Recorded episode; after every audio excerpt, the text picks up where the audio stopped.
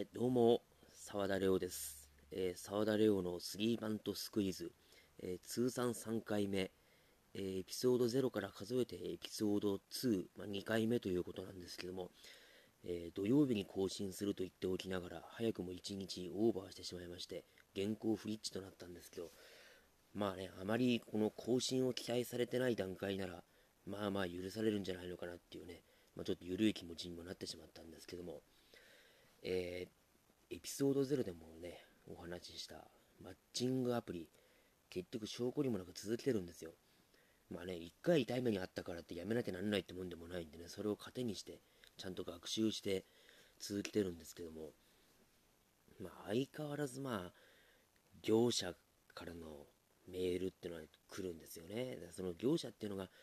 ざっくり言うと、まあ、ホテル代別で2万円でどうですかっていうのばっかりですよね。そんなの応じるわけないですよね。はっきり言って。2万円、ホテル代別でって。それもね、その写真に載ってる本人とは限らないですしね、その2万円のうち1万円をいわゆるその雇い主のところに入れてる。でね、まあ遠行と変わんないでね、そういうのはもうノータッチ、ノーサンキューで行こうと思ってるんですけど、なんだろうな、その業者関係なく完全な割り切りの関係でみたいなのも来るんですけど、それもちょっとまあ、僕としては、やっぱりノーサンキューかなっていうのはあるんですよね。まあそっちの方がまだマシではあるんですけどね。で、まあそんな中、まともにやり取りできる人っていうのもまあいたりするんで、それはね、もう普通にメールでやり取りしてるんですけども、まあこのマッチングアプリ使ってなんか、いいねとかがつくとね、なんか僕ぐらいのもんでも、意外とモテるのかなとかね、ちょっと錯覚しそうになるところは怖いですけどね、向こうもいいねとかするの別にタダなんでね、こっちと比べてると。で、メールとかも向こうもタダなんで、それはまあ、っていうところあるんですけどね、でもちょっと、そのいいねが来た上で、まともにやり取りできたりすると結構いい感じなのかなって思ったりもするんですよ。でね、僕、まあ、年齢40前半って実年齢と同じステータスで入れてるんですけど、写真がね、多分実年齢より若く見えるっていうのもね、多少はプラスに働いてるのかなと思うんですよ。僕の実際の見た目を知ってる人ならまあわかるだろうとは思うんですけどね。まあでも、いいねしてくれる人が大体20代半ばぐらいの人だったりするんで、ちょっと大丈夫かって思ったりもしますけどね。でもそういう人、ステータスっていうか、プロフィールか、プロフィールになんか年齢の差はフィーリングが合えば気にしませんみたいなことを書いたりするんで、それをまあある程度は鵜呑みにしようと思ってるんですけどね。で、その、ね、初回エピソード0で話したあの騙された件なんですけど、あれにちょっと動きがありまして、弁護士事務所から、えー交渉の進捗段階っていうのがメールで来たんですよ。それで、まあ、騙された金額17万3000円のうち、13万円返金に応じると、向こうから来てると。まあ、全く返さないっていうことではないんだなとは思うんですけど、その、4万3000円分ケチるのは何なのかって、その根拠がね、その4万3000円分の、ちょっと釈然としないところはあるんですけどね。だから、せめて15万は返してほしいと思うんですよね。あの、4割弁護士事務所に成功報酬として払わなきゃならないんで、こっちの手元に来る額があんまり少ないのも困るっていうのがあるんで、15万でちょっと軽装を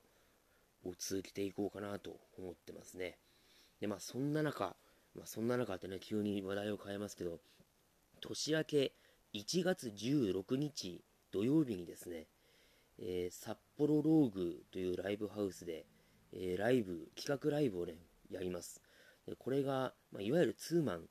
お笑いっぽく言うと2人会ということで、えー僕、沢田レオと、えー、コヨーテ太陽さん、えー落語家の方ですね、この2人でやろうと思っております。まあこれ、ありそうでなかったというか、今までやりようがなかった組み合わせなんですけど、このコヨーテ太陽さんという方がですね、何を隠そう、今年の9月に解散した、ソコツタワーマンションの元相方ですよ。ね、コンビ組んでるんでね、そのピン同士でやるっていう機会は当然なかったんで、まあ、今回、やろうじゃないかと思い立って、僕の方から声をかけたんですよね。で、まあ、企画のタイトルが、直接対決、どっちがおもろいか決めたらええんやっていうタイトルで、まあ、これ、お笑い好きの方ならわかると思うんですけど、元ネタは、あのダイナマイト関西という大喜利イベント、バトルのタイトルですね。ちょっとパロディしたやつですね。あの、誰が一番おもろいか決めたらええんやっていうサブタイトルだったと思うんですけど、これを、まあね、関西人でもないのに関西弁でそのまんま引用させてもらいまして、でまあ、それぞれピンのネタを、どうかな、2本ずつぐらいになるんですかね。2時間も多分本番ないと思うんですけど、で、まあ今、コロナがね、またこの、北海道でね、ものすごく拡大している背景があって、11月27まで、ね、夜間営業の時短、時間短縮の要請が出てて、これもね、もしかしたら延長になるんじゃないのかなっていうのもあって、まあ、年明けどうなってるかもうちょっとわからないんで、まあ、会場側とも相談して、今のところは1月16日20時、夜の8時開演、2000円ワンドリンク付きそのままで宣伝させていただいてますんで、まあ、もし何か変更があったらですね、逐次報告させていただこうとは思ってますね。で、まあね、まだバイトね、してないんですよ。始めてないんですよ。その、さて始めようかっていうタイミングで、このコロナが来ちゃったんでね、まあちょっとまたひよったというか、ビビったというか、まあ、コールセンターにね、こだわらずに、近所のコンビニでもいいかなと思うんですよ。コンビニも一応経験あるんで。まあ、通うの楽ですしね、通うのが楽、そのバスとか使わないでいいってなると、やっぱリスクも下がるんで、そこがいいかなと、ちょっと思っててね、コンビニバイト、うん、じゃあそのマッチングアプリがね、一応コールセンターでまだバイトしてることになってるんでね、乗ってからこの嘘をついてる状態での、ある種罪悪感を持って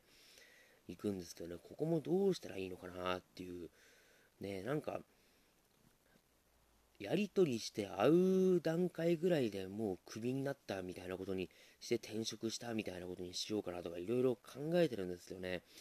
やっぱこう嘘をついているっていう罪悪感はどうしてもね苦しめられますよね。サイコパスじゃないんでね一応僕もね。そこら辺はいろいろ考えるんですけどでまああと話がいろいろ行ったり来たりするんですけどね。このソコスターマンション解散したんで、まあ、当然今年は M1 出れてないんですよ。でまあ M1 も2回戦全日程終了して明日からもう準々決勝ですからね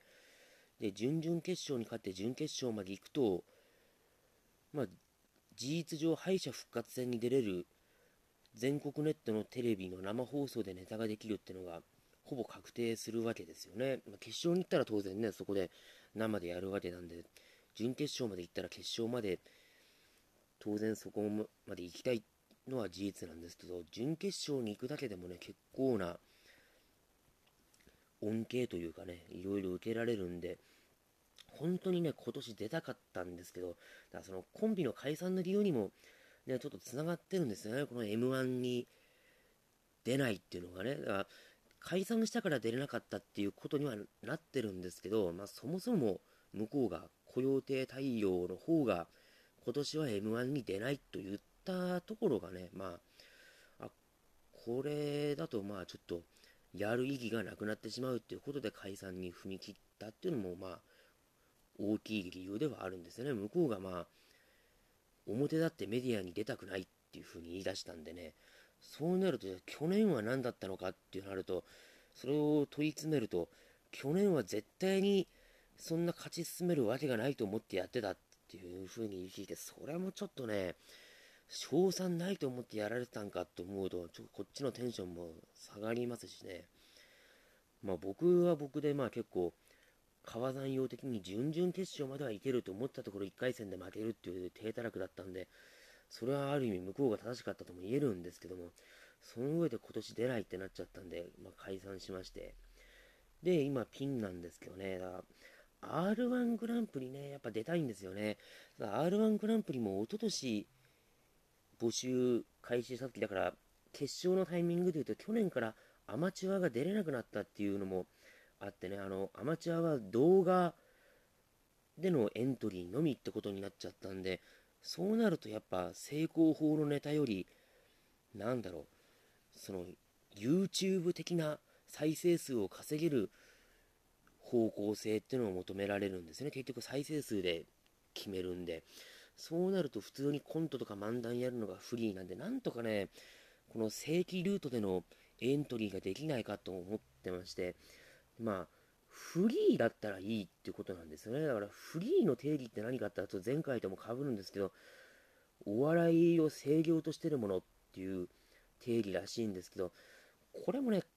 活動の実績みたいなの、いつライブやってどうのみたいなことをつまみなかに書けばそれでいいのかなっていうところもあるんで、なんとかフリーでいけないかとか、あと、まあ結構いろいろめんどくさいんですよ。個人事務所を設立してしまおうかなっていうことも考えてるんですよ。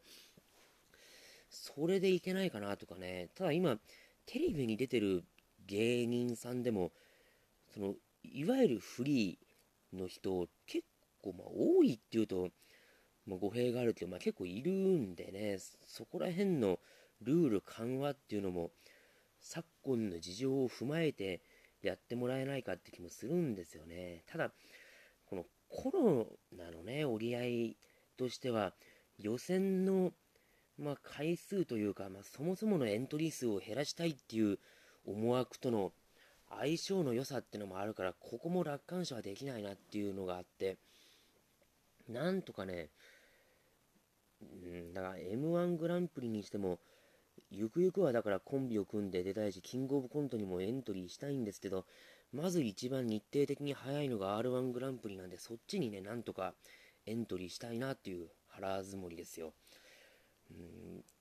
だからその、ソコツタワーマンションの解散の原因っていうのもね、どっかではオープンにしようと思ってるんですけど、まあ、これなかなかいろんな意味できついのが、結局向こうへのね、雇用定対応への批判というか、もうほとんど悪口になってしまうじゃないかっていうところでね、あんまりそれをオープンにするのもどうかってためらってるところなんで、まあもし需要があればね、ちょっとまあそこら辺も、まあおいおいというか、まあそれで1エピソード丸々喋るような感じになるのかなと思うんですけどね。でまあマッチングアプリの進捗状況はこちらで、まあ、逐一というか動きがあり次第いろいろお伝えしていこうかなと思うんですけどね。まあ今回は、まあ、このぐらい、ちょっと前回よりはだいぶ短めになったんですけれども、まあとりあえずね、ちょっとある程度決まったルーティンでアップしようということで、今回はこのぐらいで締めさせていただこうかなと思いますんで、えー、次回、まあ、なるべくね、ちょっと決まった曜日にするか、もっと更新頻度を上げるか、ちょっといろいろ考えてるとこですんで、まあ各種 SNS でね、このリンク先を貼って、拡散していこうと思いますんで、まあ、今後ともよろしくお願いいたします。えでは今回はね、このぐらいで、えー、沢田レオのスリーバントスクイズ、えー、エピソード2通算3回目でした。さようなら。